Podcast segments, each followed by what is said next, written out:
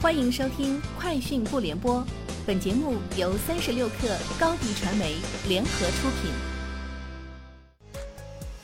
网罗新商业领域全天最热消息，欢迎收听《快讯不联播》。今天是二零二二年四月二十号。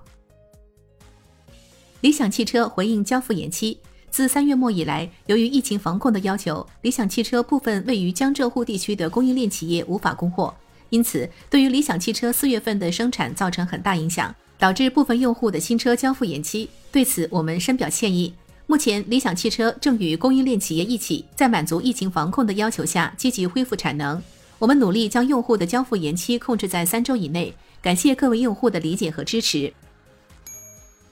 澎湃新闻从有关方面了解到，三人冒充贵阳南明老干妈风味食品有限责任公司员工。诈骗深圳市腾讯计算机系统有限公司一案二审已由贵阳市中级人民法院作出裁定。驳回上诉，维持原判。二零二一年十二月二十九号，贵阳市南明区人民法院针对此案作出一审宣判，三名被告人分别被判处有期徒刑十二年、七年、六年，并处罚金，三人退赔腾讯公司四百三十一万余元。在华为终端商用办公新品发布会上，华为常务董事余承东正式宣布。华为消费者业务更名为华为终端业务，并全面进军商用领域。未来，华为终端业务将全面覆盖消费产品和商用产品两大模块。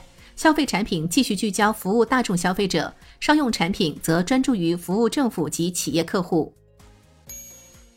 中国民航局发布关于三二幺东航 MU 五七三五航空器飞行事故调查初步报告的情况通报。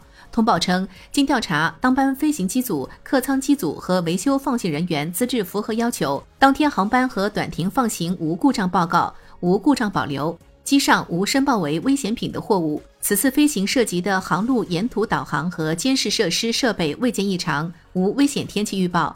在偏离巡航高度前，机组与空管部门的无线电通信和管制指挥未见异常。机上两部记录器由于撞击严重受损。数据修复及分析工作仍在进行中，后续技术调查组将依据相关程序继续深入开展残骸识别、分类及检查、飞行数据分析、必要的实验验证等调查工作，科学严谨查明事故原因。Vivo 日前举办了 vivo 双星影像技术沟通会，推出了自研芯片、影像、性能等 vivo 自主研发的最新成果。vivo 执行副总裁胡百山在沟通会上表示。自研芯片 V 一加既是专业影像芯片，又是显示性能芯片。该芯片将用于即将上市的 vivo 全新一代旗舰机型 X 八零系列上。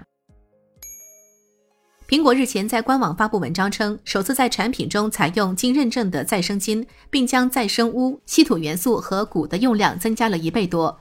二零二一年，苹果产品所使用的所有材料中有近百分之二十是再生材料，是有史以来可再生材料使用最多的一次。苹果同时公布其最新的回收创新技术 TAZ，这台机器能够提升材料回收效率。